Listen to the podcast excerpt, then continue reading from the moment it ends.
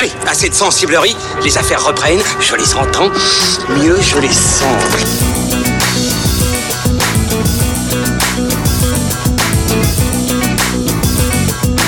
Qu'est-ce que c'est que ce foutoir, mon petit Bernard?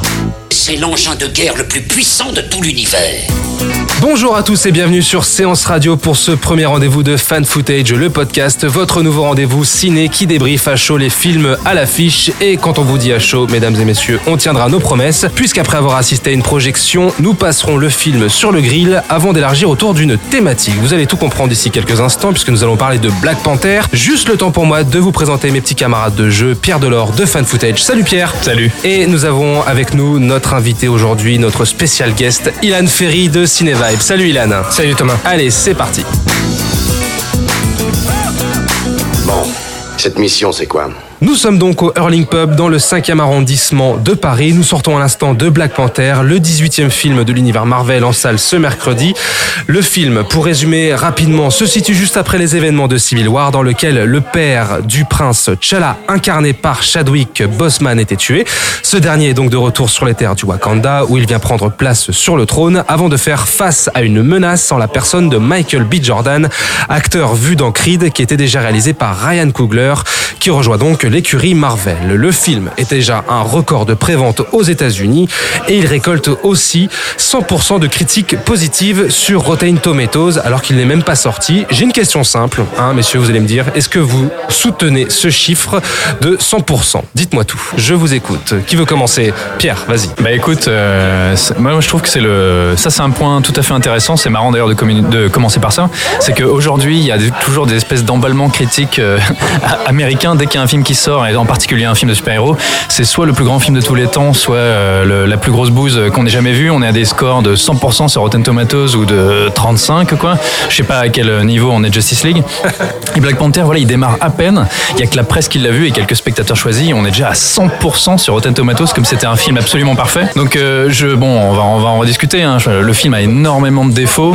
Et en fait, il est célébré. J'ai l'impression qu'on fait un petit peu l'impasse sur tous les points négatifs du film et qu'on s'intéresse uniquement à ce qu'il représente. Et effectivement, c'est c'est une avancée sociale et cinématographique euh, certaine. hein. Voilà, on, on va y revenir. On y reviendra justement. Ouais. Ah bah, je sais pas ce que t'en as pensé, Ilan. euh. Alors euh, bah, sur le film, moi j'ai été euh, j'ai j'ai été assez déçu en fait.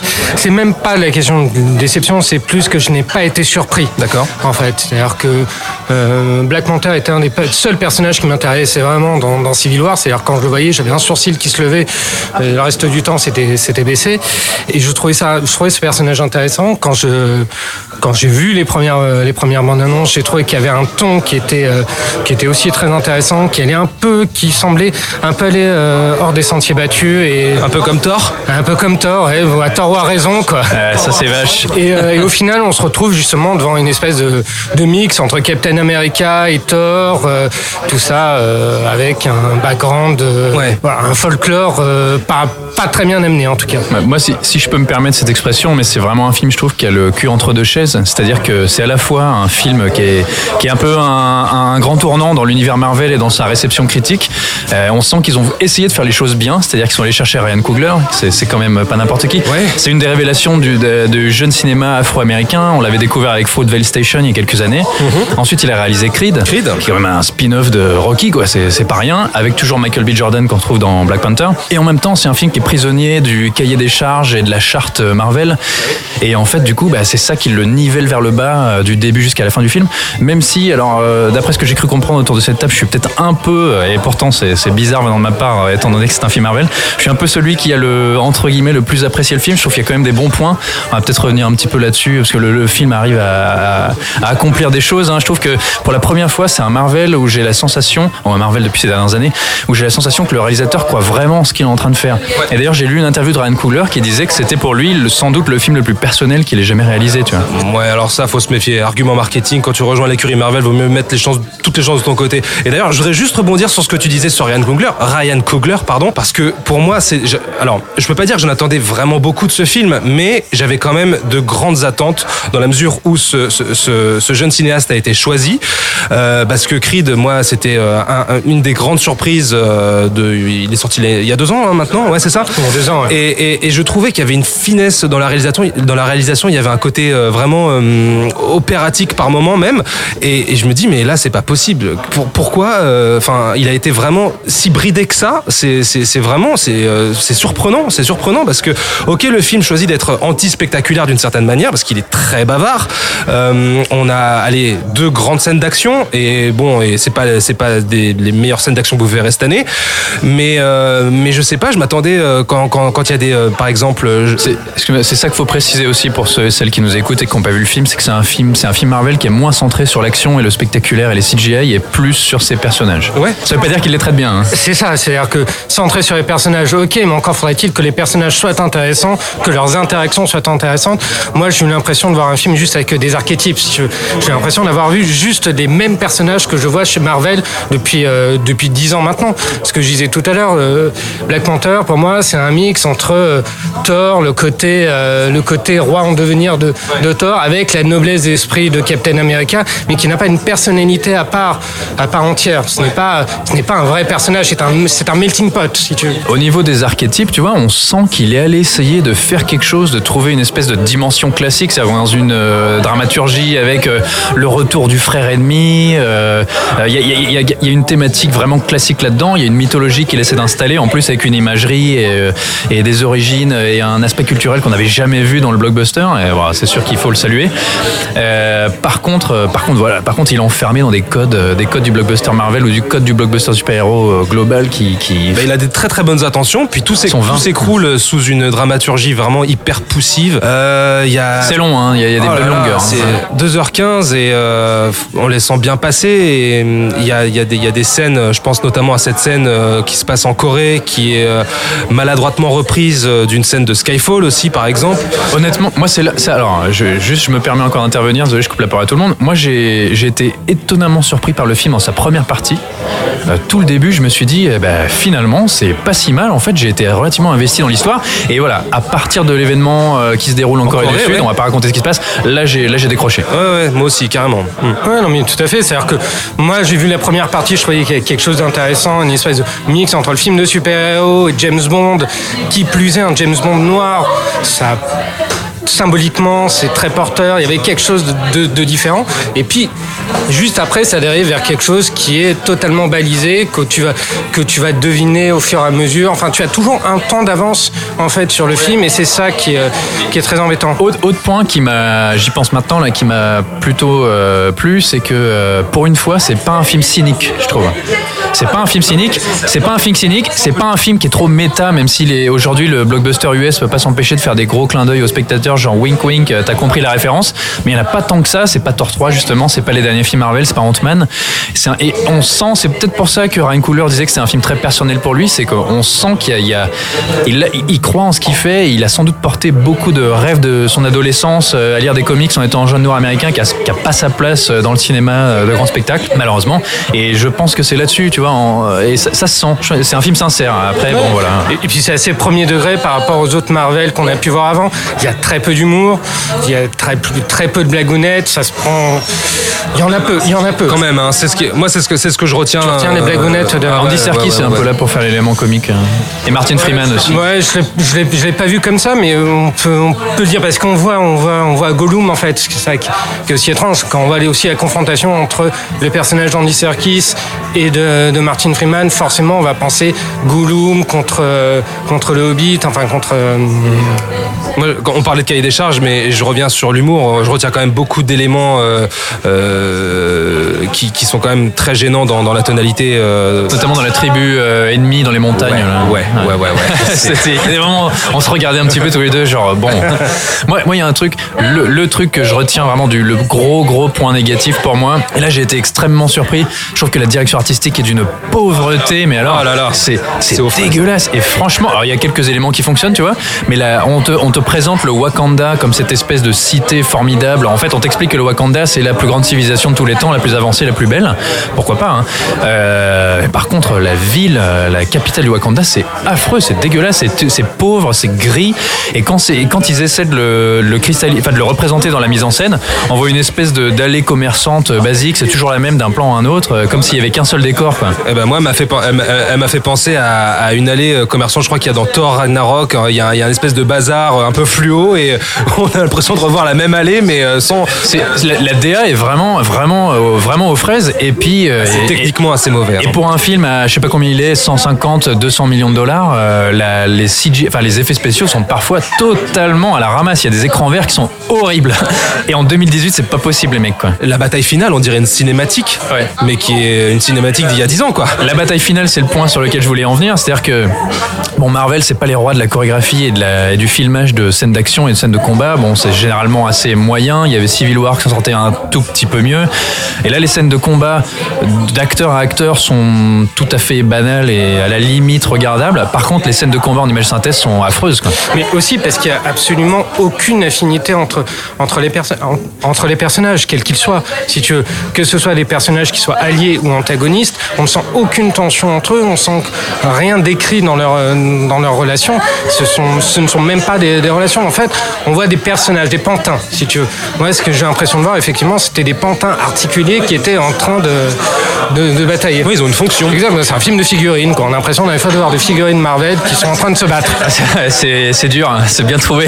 Est-ce que c'est le pire Marvel Non, non, non, des non, pires non, Marvel. franchement, Non. non, non. Moi, ça, Parce que moi, moi, j'aurais, moi, j'aurais tendance à le classer parmi les pires, Mar- pires Marvel, sincèrement. hein. ah non, ça peut pas être pire qu'Ant-Man, mec. Non mais attends, quand, quand tu quand tu as, euh, euh, alors euh, je, je n'aime pas, euh, je n'aime pas les, les, les, les gardiens de la galaxie. euh, Enfin voilà. Ah oui, moi non plus, hein. Quand tu vois ce que Marvel est capable de produire en termes de, divers, de, de divertissement, de, de spectacle, là c'est pas possible. Là c'est pas possible. Tu vois, il y a un truc qui me gêne, moi, par rapport à l'univers Marvel, justement, c'est que je trouve que Black Panther, malgré. bah, bah, Voilà, je, je reconnais quelques qualités. Malgré toutes les qualités que je peux lui reconnaître et la, la sincérité de Ryan Coogler à la réalisation, et je pense l'investissement de Chadwick Boseman dans le rôle principal, je trouve que c'est un film qui est totalement déconnecté du Marvelverse, alors que pourtant c'est un film qui, qui bah, s'inscrit dans le Marvelverse. On est quoi? On est dans la phase, euh, phase 3, non C'est ça? Voilà, phase 3. C'est un film qui sort euh, post-Avengers, post-Avengers 2, post-Civil War, etc. Et et il y a quelque chose qui m'a gêné. Et en fait, j'ai même l'impression que le film n'essaye même pas d'être intégré dans la chronologie Marvel. C'est-à-dire qu'on te dit que le Wakanda, donc c'est la plus grande civilisation, c'est les plus avancés, ils ont une technologie formidable, c'est les meilleurs. Black Panther, c'est le plus fort. D'accord. Ils ont choisi de vivre cachés. En fait, c'est ça le grand truc, de ne pas se révéler à la face du monde. Sauf alors que, alors sauf que, que dans Avengers, l'ONU, euh, sauf l'ONU, que- euh, est complètement sauf au que dans de- Avengers de, 1, l'existence du Wakanda. dans non mais ils sont au courant en tant que pays du tiers monde pauvre. euh, Ils imaginent que c'est un pays de fermiers. Alors ils savent, ils sont pas au courant de la- la- de l'avancement de leur technologie et qui vivent sur une espèce d'hologramme. Mais le truc c'est que dans Avengers 1 et 2, en fait tu euh, t'as une invasion planétaire qui menace l'existence même de la race humaine et en fait bah, finalement le Wakanda ne cherche même pas là on t'explique qu'en fait le Wakanda n'avait quand même rien à foutre et qu'il de pas intervenir alors que la, la race humaine tout entière était en voie d'extinction quoi Et sur le point d'être décimé, ouais. hmm. Mais dans un sens, c'est quand même appréciable aussi un Marvel qui, pour une fois, n'essaie pas de raccrocher les wagons avec les autres, de faire de l'œillade aux fans de base en disant et, et regarde, tu as vu ça, ça c'est la petite référence au film d'avant. Tu l'as pas vu le film d'avant, mais il faut que tu le vois le film d'avant.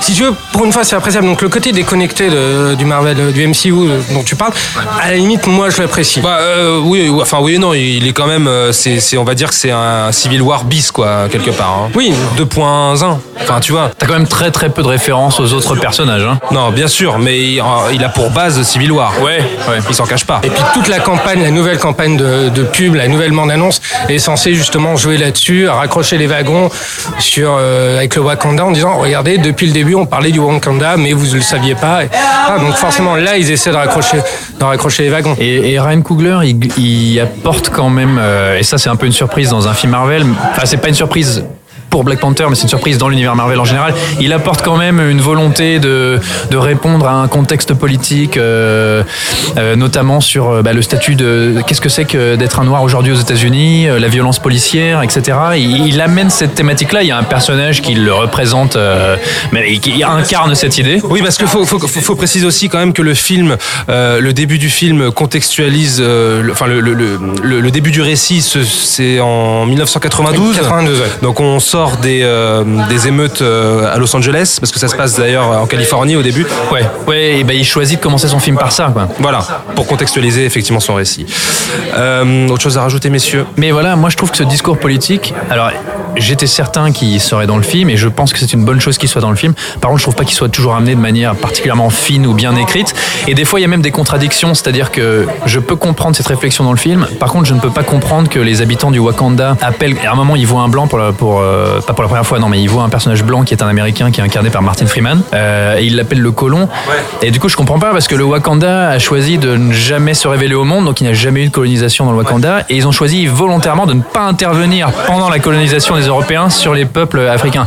Donc du coup, je trouve que c'est c'est un peu une aberration de mettre ça dans le film et c'est un peu de la politique à gros sabots, tu vois. Et je trouve que c'est pas c'est l'idée l'idée est là, mais la cohérence n'est pas là du tout. Quoi. Ouais, mais le propos politique de toute façon n'est pas subtil, n'est pas subtil en soi. Quand tu sens, quand tu vois les deux, les deux antagonistes, donc Black Panther qui va affronter un autre personnage qui est une représentation très symbolique dont on va pas parler ici histoire de, de pas spoiler, mais euh, mais c'est pas très fin si tu veux la manière dont euh, dont l'antagonisme entre les deux entre ce qu'ils représentent, les deux personnages représentent est montré n'est absolument n'est absolument pas fine. Donc c'est c'est de la géopolitique un peu pour les nuls, mais bon ça avec Marvel on est on est habitué. Bah, L'antagoniste est un peu limite dans son traitement. euh, c'est Oui, Pas, pas que lui. hein. Moi, j'ai- j'aurais tendance à dire que même tous les acteurs sont assez, enfin, sont très, très, très peu convaincants, à vrai dire.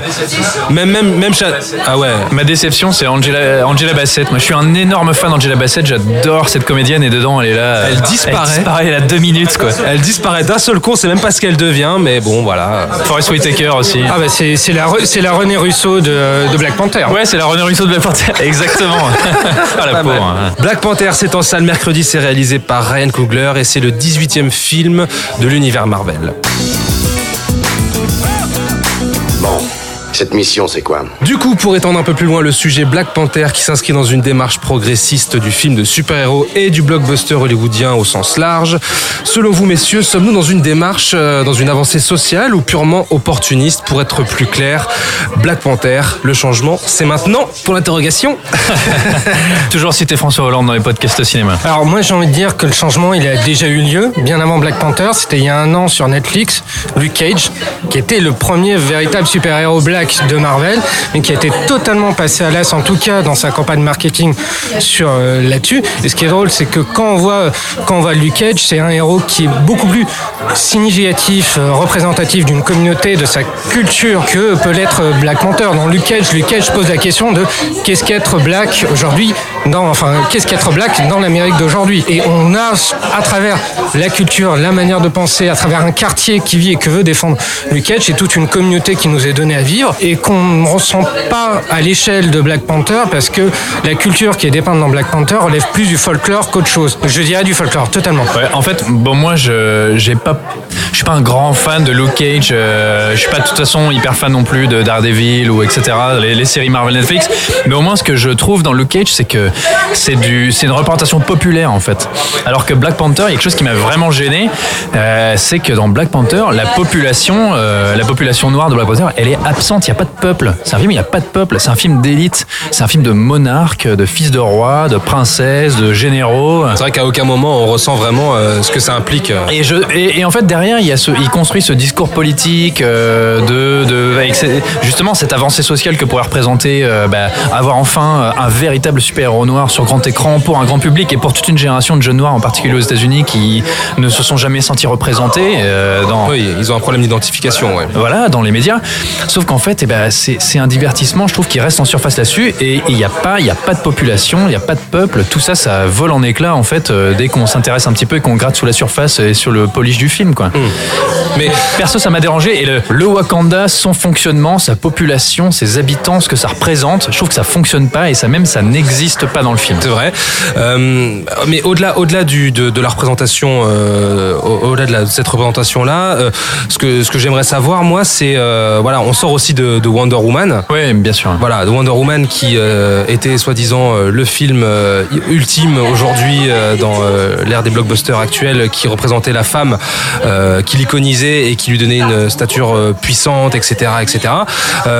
Est-ce qu'on peut dire que Black Panther est dans cette même démarche Bah, il s'inscrit dans une mouvance déjà, hein, parce que Wonder Woman, Black Panther, donc euh, Wonder Woman, un, un personnage central euh, féminin à la tête d'une franchise, ce qui était un petit peu du jamais vu.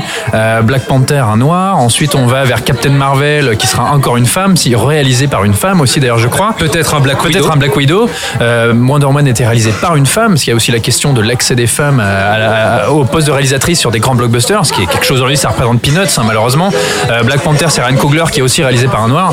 Donc évidemment, ce, film s'inscrit dans une certaine mouvance.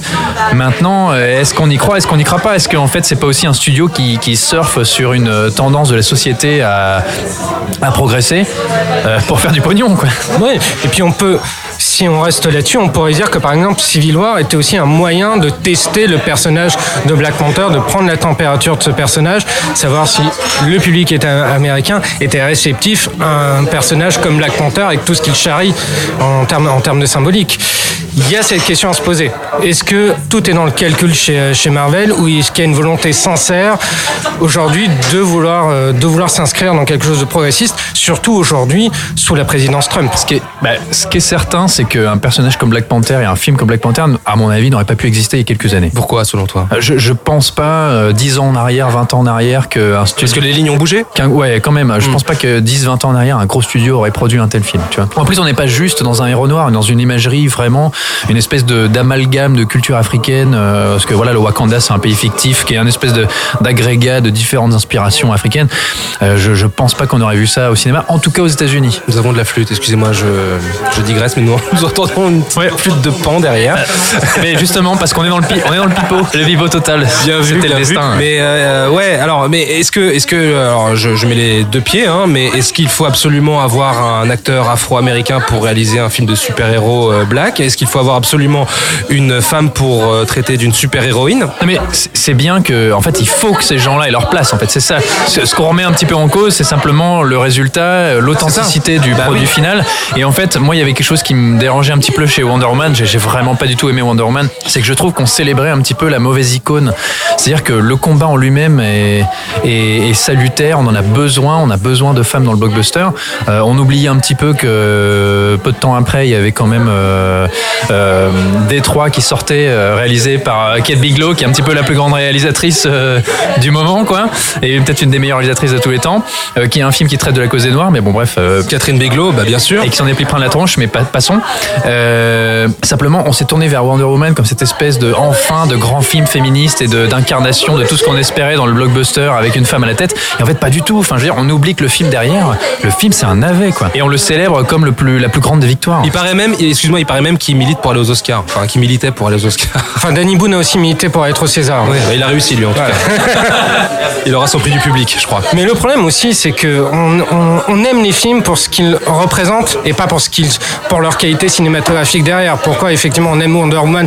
Parce que c'est soi-disant le premier film de super-héros euh, féministe. Pourquoi on aime Black Panther? Parce que c'est le premier film de super-héros black et on occulte totalement leur, Bah oui, leur qualité cinématographique derrière. C'est ça, quelle sensibilité ils ont, tu vois. euh, on me dit Wonder Woman c'est réalisé par une femme, ok, mais quelle sensibilité féminine il y a derrière Ça aurait pu être réalisé Mais par oui, absolument n'importe qui. euh, Il n'y avait pas de différence. hein. Le film n'a aucune personnalité dans sa mise en scène. hein. et, et même Ryan Coogler, euh, enfin je veux dire, euh, quel. Moi, le regard féminin, je l'ai pas senti. Je sens le regard, pour le coup, je sens le regard du réalisateur nord-américain dans Black Panther. Ah je ouais ne sentais pas du tout le regard d'une femme dans Wonder Woman. hein. C'était totalement artificiel. Ça aurait pu être réalisé par euh, n'importe quel tâcheron, Yes Man. C'était la même chose pour moi. Ouais. Et bon, pour le coup, Black Panther, on sent, on sent un regard euh, investi, je trouve, malgré tout. Oui, peut-être, ouais, ouais. Enfin, je, moi, je, suis tellement abasourdi par euh, par le résultat final que, à la limite, je vois même pas euh, le regard, euh, le regard afro. vraiment, réellement, c'est pas parce que parce qu'en fait, il parle, il parle, il parle d'un peuple, d'un- d'une mythologie, de d'un super héros noir, mais je vois pas en quoi Ryan Coogler amène une plus-value en fait dans dans le dans le produit fini en fait. Ouais, sa mise en scène en lui, ouais, Parce qu'il- il a- de metteur en scène, on la sent pas. hein. Bah voilà. Je pense que c'est plus en termes de thématiques qui se ressent dans, dans tous ces films, en particulier euh, Creed, parce que qu'est-ce qu'ont Creed et, euh, et Black Panther en commun? C'est aussi cette idée d'héritage, de qu'est-ce que le fils prodigue va faire de son héritage. C'est justement ça qui a intéressé Marvel pour, euh, pour Black Panther, c'est savoir justement le regard, avoir apposé ce regard qu'a eu, euh, qu'a eu Ryan Coogler sur l'affiliation dans Black Panther. Maintenant, le résultat n'est pas à la hauteur pour euh, des raisons qu'on qu'on avait évoquées euh, bien avant, mais peut-être qu'au-delà de- du côté purement euh, on met quelqu'un dans une case, on met un réalisateur black pour faire un film de super-héros black, peut-être qu'il y a aussi l'argument thématique qui est derrière. Ce qu'il faudra, c'est regarder quel observer quelles seront les réactions, euh, les réactions globales, les réactions du public, les réactions de la communauté noire américaine, les réactions de la communauté noire dans le monde. Euh, le truc, c'est que euh, évidemment, en fait, en soi, c'est une avancée sociale quand même assez phénoménale. C'est-à-dire que tu es un, un, jeune noir aux États-Unis, tu lis des comics, 99,9% sont des blancs, et là enfin, tu peux aller au cinéma et voir ça. Tu es une petite fille, tu voir Wonder Woman et tu peux sortir de la salle en te disant, mais moi aussi, je peux être, je peux être une super héroïne, je peux être Wonder Woman. Ça, d'accord. Mais le truc, c'est est-ce qu'on avait vraiment envie que ce combat soit porté par ces films-là? Euh, Wonder Woman, je trouve que c'est un navet. Wonder, euh, Black Panther, non, je trouve malgré tout des qualités. Mais est-ce que, est-ce qu'on espérait que ce soit ça le porte-étendard? Toi, j'en suis pas certain, et je suis pas certain que justement ce soit le bon, le bon candidat, quoi, pour porter le combat. En fait. Il y a, il y a Spider-Man qui arrive aussi à la fin de la, la fin de l'année, le, le, film d'animation Spider-Man. Oui, et qui et le, où le Spider-Man sera donc Miles Morales, qui est un noir américain avec aussi des origines dominicaines, si je dis pas de bêtises. Mm -hmm. Donc qui représente deux communautés aussi, la communauté latino. Qui prend le relais des comics d'ailleurs, qui. Euh... Ouais, qui prend le relais, et pour le coup, qui a un parti pris visuel assez euh, assez intéressant. Alors on va voir, on a peu d'informations sur le sujet. Il y a juste une petite bande annonce. Une bande annonce, ouais. Mm -hmm. Alors faut espérer que, que, Marvel fasse le double combo avec Iron Man et qui donc qui est remplacé par le nouveau Iron Man qui est une femme et qui est black en plus. Bah ouais. Et il y a aussi euh, la communauté gay aussi euh, parce que je crois qu'il y a des. Il y a, X-Men. Voilà, c'est ça. Qui, ouais, qui est gay, ouais. Donc bon, bah après est-ce que ça fera un, un film centré sur lui ça, ça je pense que c'est pas demain la veille. Faut voir. Mais bon. Euh, voilà, qu'est-ce qu'on pourrait rajouter à ce sujet euh... Mais on peut même dire que finalement euh, Shazam sera incarné par The Rock. Non, c'est Black Adam qui sera. Euh, Bla oui, voilà, Shazam, l'ennemi le, numéro un sera et, et, sera The Rock. Donc ça on a quand même une superstar euh, polynésienne dans la peau d'un d'un héros de comics pour un blockbuster euh, énorme. on avait Cyborg qui était introduit dans la Justice League, qui est aussi un héros noir américain. Ah oui, exact. Que, en fait, on, on, on, sème des, on sème des pions. On a Star Wars euh, qui a un personnage de femme et un personnage de noir. Euh, donc, en fait, au final, c'est on, on, sent la progression sociale et, et, malgré tout, il y a ces voilà pour moi ces porte-étendards qui sont les, les, mauvaises icônes euh, de, de, de, ces combats.